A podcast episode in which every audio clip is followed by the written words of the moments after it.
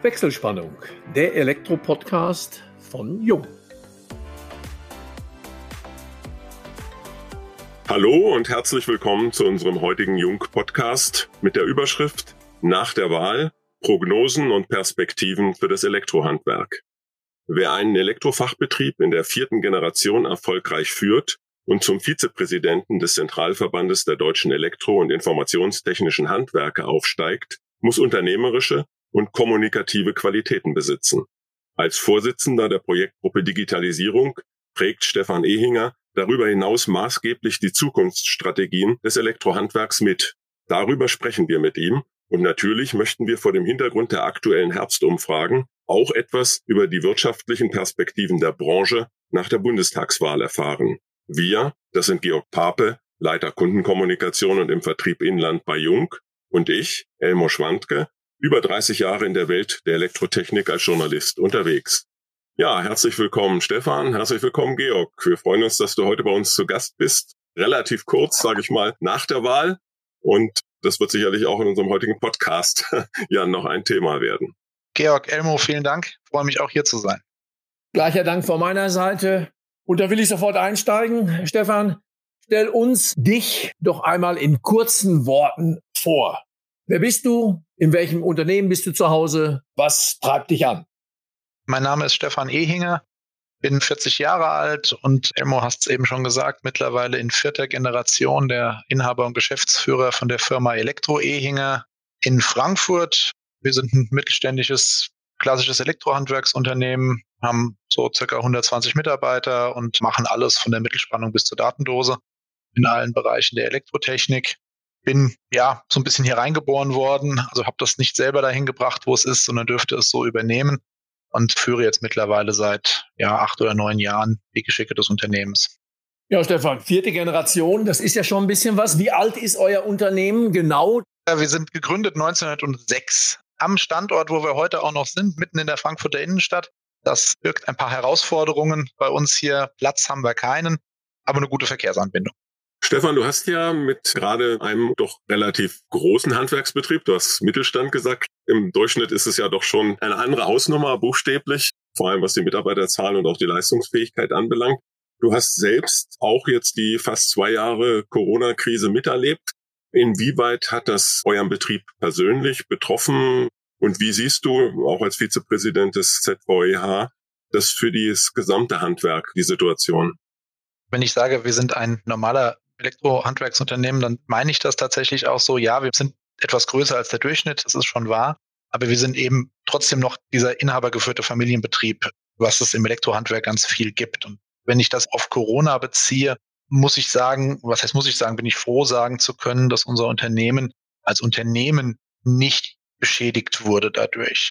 Die Branche sieht sehr ähnlich aus. Die absolute Mehrheit in der Branche hat keine nachhaltigen Schäden durch Corona erlitten. Sehr wohl gibt es allerdings Einzelfälle bei uns auch im Unternehmen. Wir haben auch ein paar Corona-positive Mitarbeiter gehabt und bei manchen ist es auch so, dass es gesundheitlich tatsächlich sehr deutliche Auswirkungen gehabt hat. Und das trifft uns dann schon.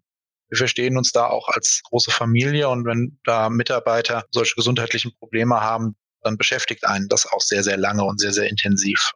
Wie gesagt, das Unternehmen selbst naja, wir haben alle so ein bisschen am Anfang geübt, wie das mit Lockdown funktioniert und was für Regeln wir einhalten müssen. Da haben aber auch alle Mitarbeiter wirklich top mitgezogen. Das hat sehr gut funktioniert und deswegen aus der Unternehmersicht können wir keine negativen Sachen wirklich ableiten. Da geht es anderen viel, viel dreckiger als uns. Aber aus der persönlichen Sicht gibt es da natürlich sehr viele Berührungspunkte und das hat uns schon auch mal wieder geerdet zwischendurch. Wir hatten ja verschiedene Wellen auch zu verzeichnen, was die gesamte Bevölkerung anbelangt.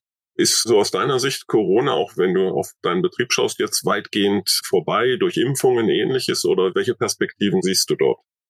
Also weitgehend vorbei, ja, aber es ist nicht vorbei. Ich habe schon noch ein bisschen Respekt vor den nächsten Monaten, jetzt insbesondere Herbst und Winter. Ich glaube schon, dass uns das noch mindestens diese ja, Schlechtwetterperiode durch intensiv begleiten wird. Es ist ja nicht immer nur direkte Betroffenheit, es sind ja auch Prozesse, die beim Kunden plötzlich anders laufen, mit Zutrittskontrollen, wer darf rein, wer darf nicht rein. Solche Situationen, wo man auch viel umorganisieren muss. Die nächsten Monate werden da, glaube ich, schon noch spannend. Ich bin aber zuversichtlich, dass wir das Schlimmste tatsächlich hinter uns haben. Bevor wir das Thema vielleicht noch mal so ein bisschen weiter vertiefen, würde ich gerne nochmal auf die vierte Unternehmergeneration zurückkommen. Erfahrungsgemäß ist es ja immer so, die dritte Generation, heißt es ja salopp, bringt es durch. Bei euch ist das ganz offensichtlich nicht der Fall gewesen. Dann stellt sich natürlich auch die Frage, wenn du als junger Mann die Nachfolge antrittst oder das Unternehmen übernimmst, das ist halt eben doch dann kein Betrieb mit zwei oder drei oder fünf Mitarbeitern, sondern da ist ja eine ganz andere Verantwortung, auch was die Mitarbeiter anbelangt, aber natürlich auch den Umsatz und den Fortbestand des Unternehmens. Stand das von vornherein für dich fest, dass du diese Richtung gehen möchtest und welche Erfahrungen hast du rückblickend in der Zeit vom Start bis heute gemacht? Würdest du es nochmal machen? Das wäre vielleicht auch noch eine interessante Frage. Damit würde ich anfangen, ja, ich würde es nochmal machen. Auch wenn ich klar sagen muss, ich wusste nicht, was auf mich zukommt. Das weiß man, glaube ich, aber vorher nie.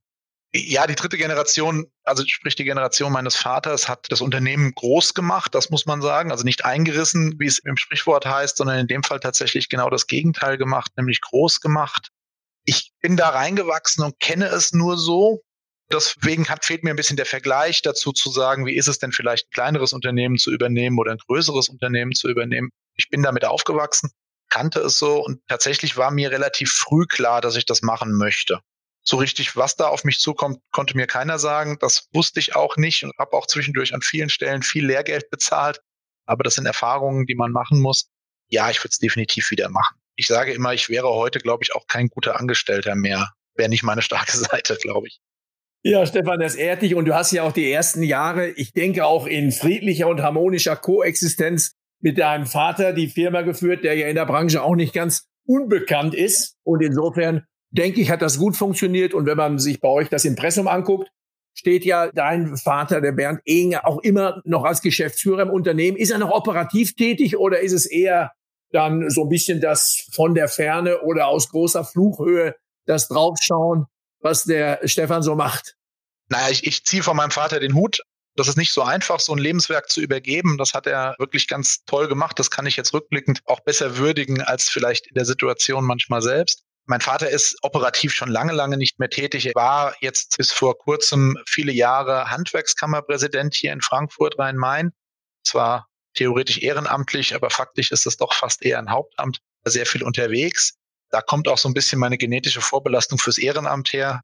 Da bin ich relativ früh mit reingewachsen.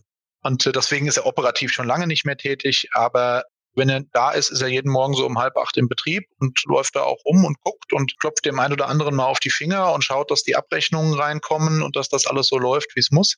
Und hat natürlich ein unwahrscheinlich großes Netzwerk, was uns im Unternehmen auch immer sehr viel hilft, mir persönlich natürlich auch.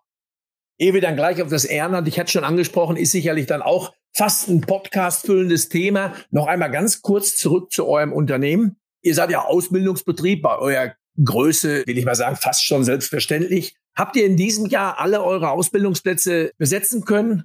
Thema Fachkräftemangel. Wie sieht's da aus? Weil das ist ja auch eine Problematik, die begleitet uns ja nun auch schon nicht erst seit Corona, sondern schon seit ein paar Jährchen länger.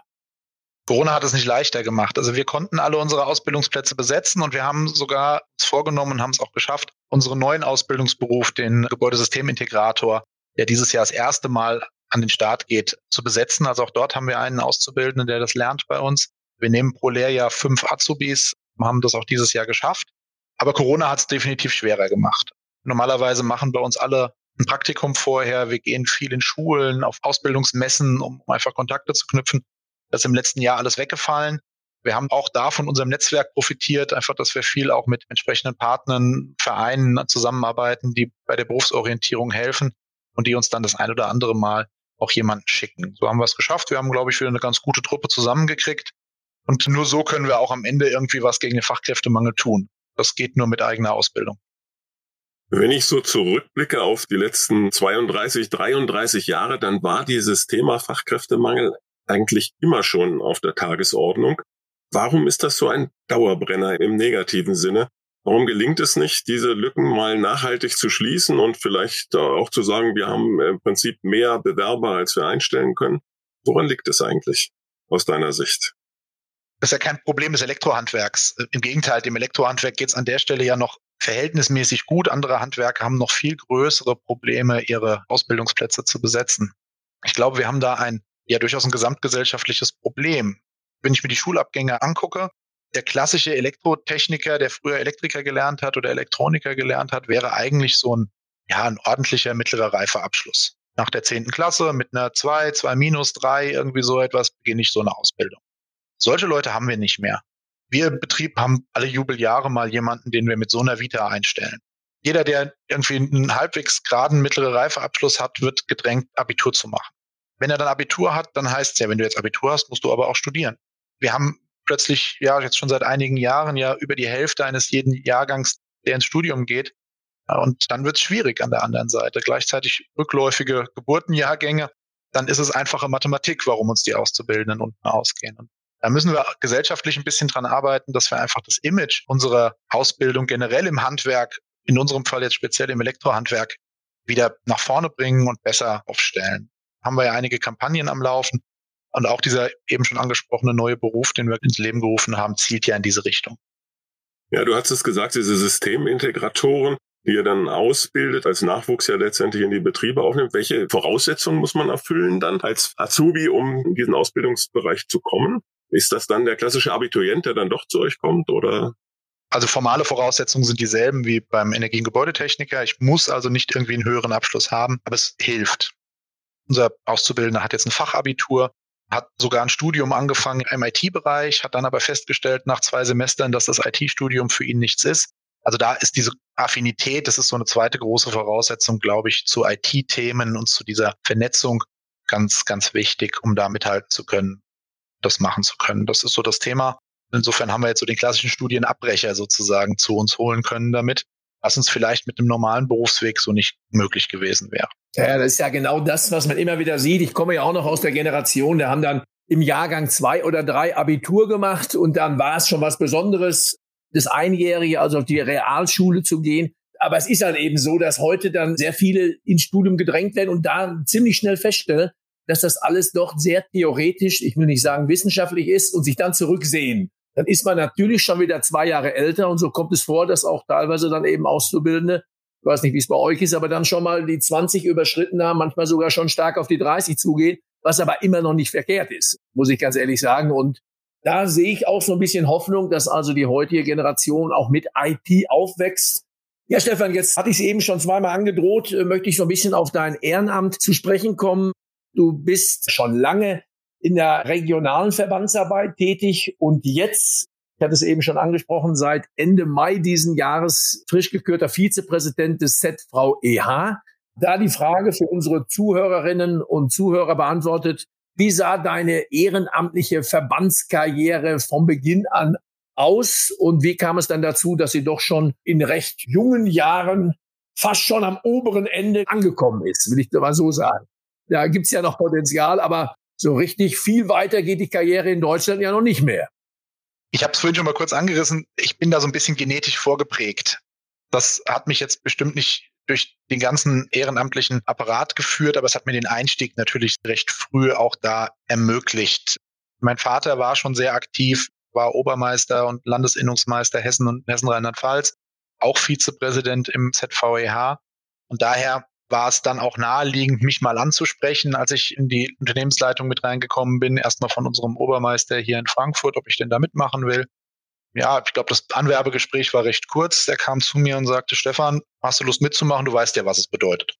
Dann habe ich gesagt, oh ja, mache ich mal mit. Und ich wusste auch da nicht, was es bedeutet so richtig. Habe das dann auch im Laufe der Zeit gelernt und habe dann aber auch relativ schnell erkannt, dass am Ehrenamt ja nicht nur ein Zeitinvest ist, und das ist es natürlich, sondern dass es einem auch sehr viel hilft, auch in meinem betrieblichen Alltag hilft. Also wenn man im Betrieb Probleme hat, kann man im Idealfall vielleicht über dieses ehrenamtliche Netzwerk Lösungen finden. Und wenn man keine findet, dann habe ich aber häufig festgestellt, dass auch andere dasselbe Problem haben wie ich. Und das beruhigt mich dann. Und man zweifelt ja irgendwie auch gerade in jungen Jahren, wenn man in so einer Führungsrolle ist, sehr schnell an sich selbst und sagt, bin ich eigentlich der einzige Bekloppte, der hier rumläuft?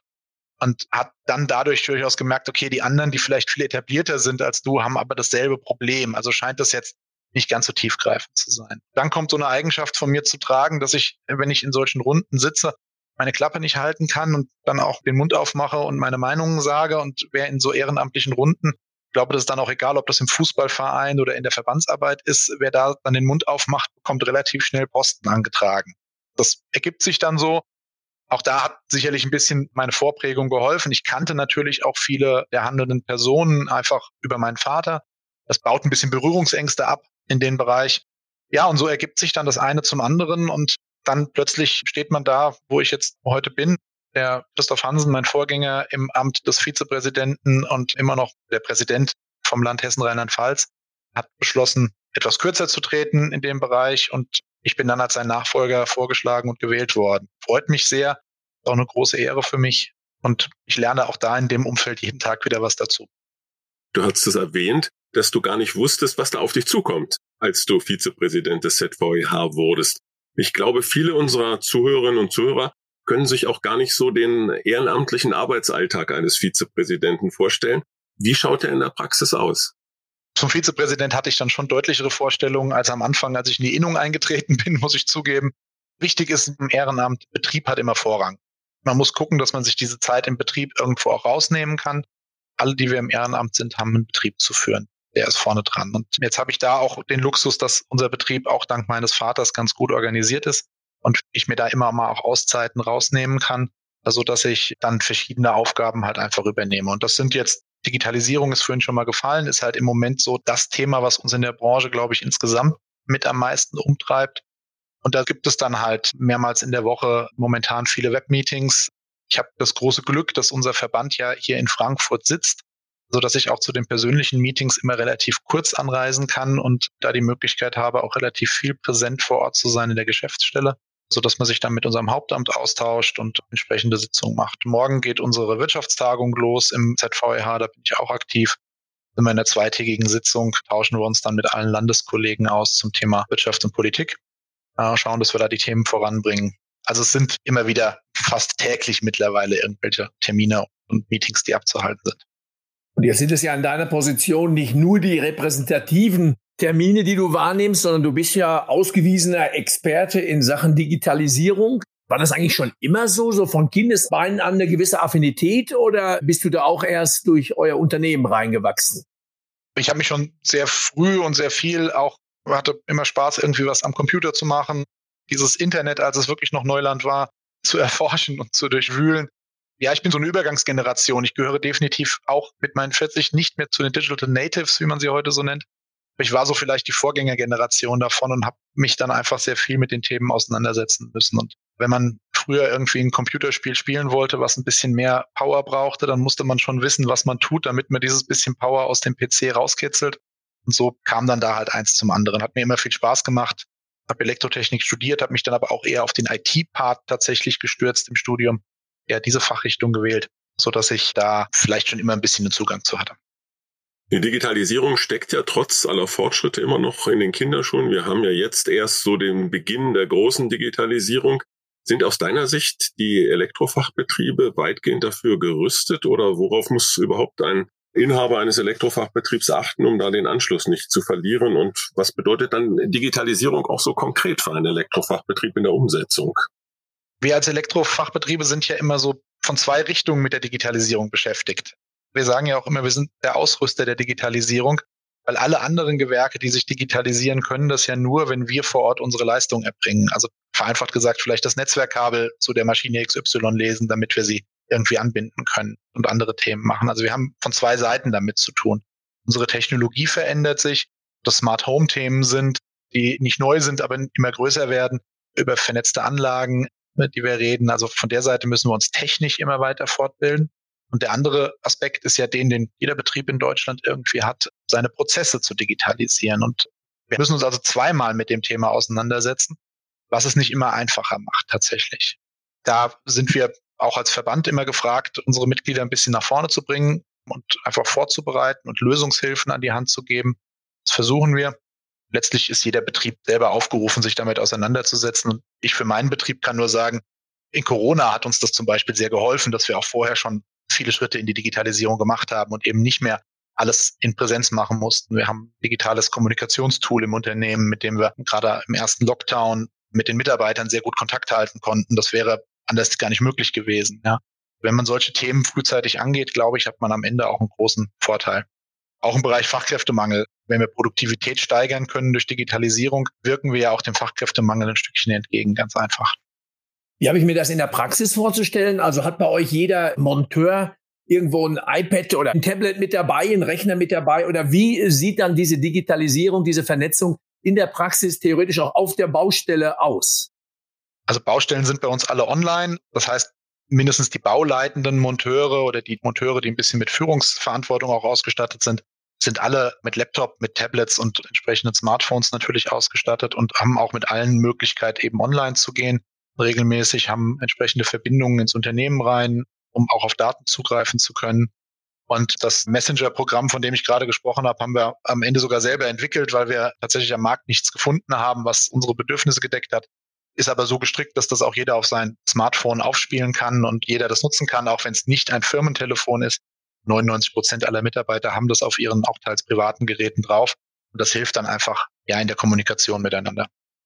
Wenn ich bei mir ein kleiner Themenwechsel aus dem Fenster schaue, dann sehe ich, dass sich das Laub der Bäume färbt, so ganz allmählich. Das ist auch bei euch die Zeit der Herbstumfragen. Das heißt, der Konjunktur, Trendbarometer für die Gegenwart und die Zukunft. Wie schaut das im Elektrohandwerk aus? Welche Perspektiven gibt es? Oder wo gibt es vielleicht auch, Stichwort vielleicht Lieferengpässe, einige Probleme? Wir haben immer so einen eigenen Geschäftsklimaindex, einfach so ein bisschen die Stimmung der Unternehmen, die wir abfragen. Wie blicken wir in die Zukunft? Dort sind wir nach einem auch bei uns natürlich groß vorhandenen Corona-Einbruch, was die Stimmungslage betrifft, fast wieder auf dem Vor-Corona-Niveau. Haben also durchaus ein sehr positives Stimmungsbild in der Branche, ganz generell.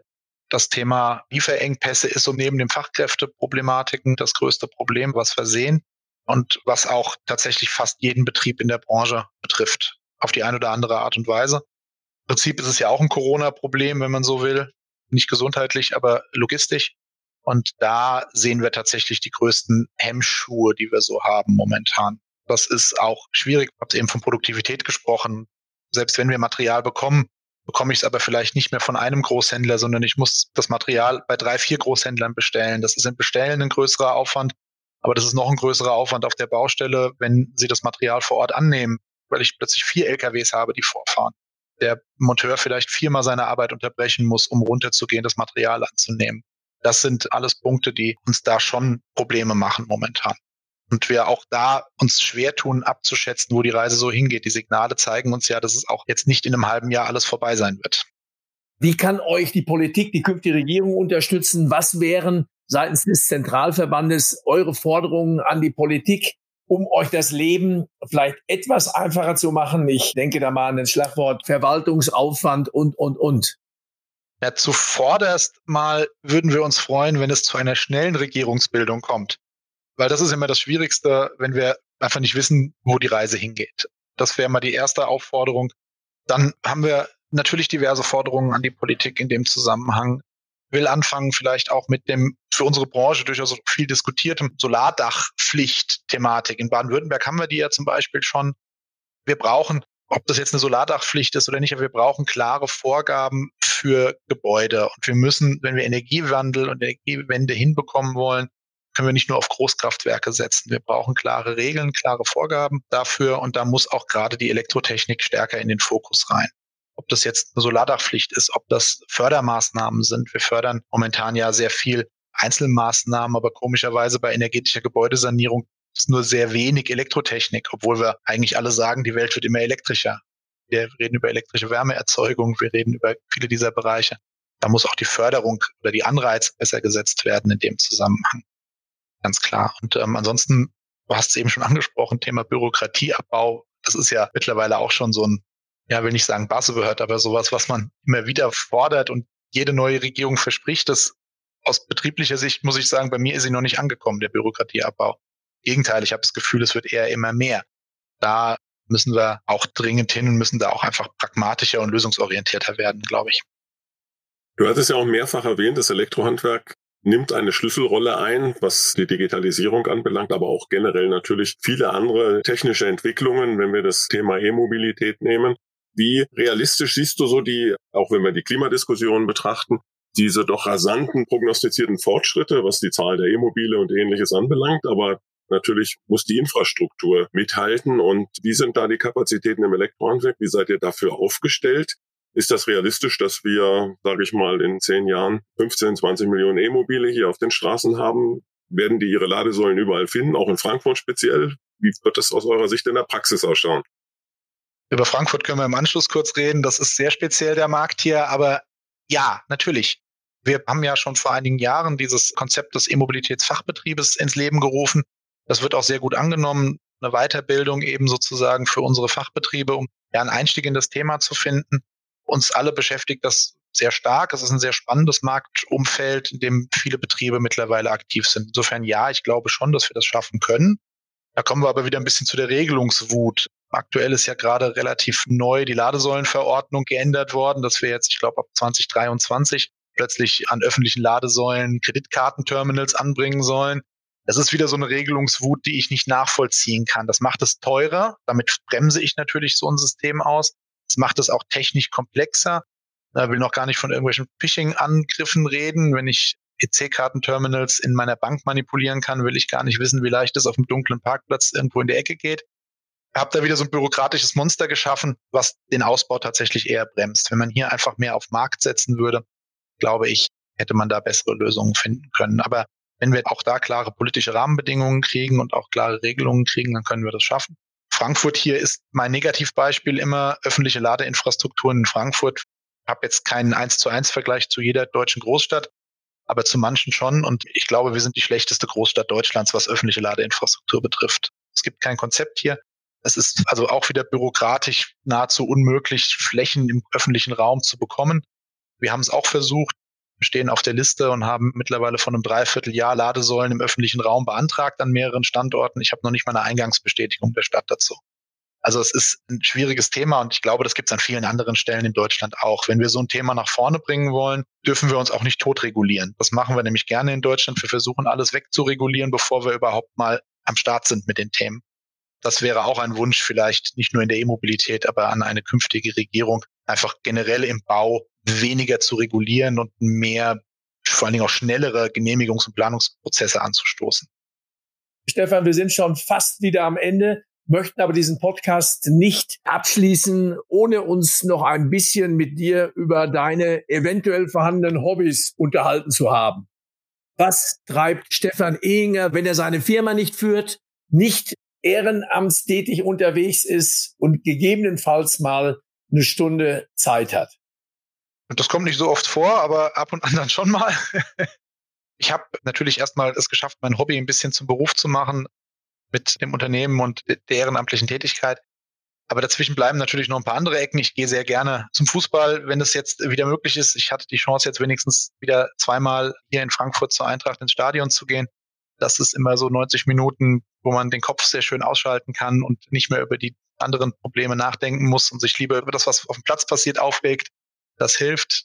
Das ist sicherlich ein großes Hobby. Und ansonsten bin ich zwar überzeugter Immobilist, also ich fahre komplett elektrisch, habe mir aber tatsächlich auch einen alten Diesel Defender gekauft, so einen Land Rover Defender, so einen Geländewagen, zum alten Traktor Diesel drinne gefühlt und wenn es die Zeit zulässt, fahre ich mit dem ein bisschen durch die Gegend und kriege da so ein bisschen den Kopf dabei frei. Mit einem Campingausbau mit drin, also mit Übernachtung teilweise auch.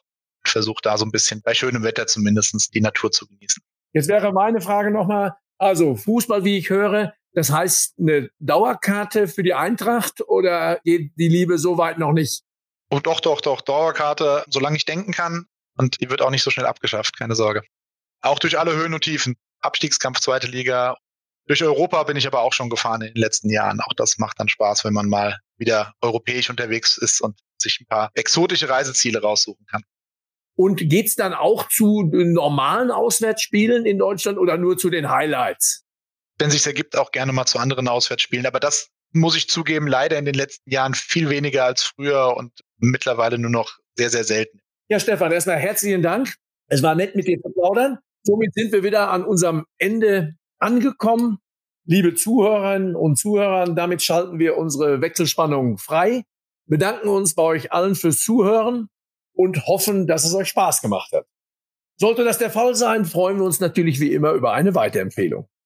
Falls ihr darüber hinaus Fragen haben solltet, beantworten wir euch diese gerne unter kundencenter.jung.de und freuen uns schon jetzt auf den nächsten Wechselspannungstalk, den Jung Elektro Podcast.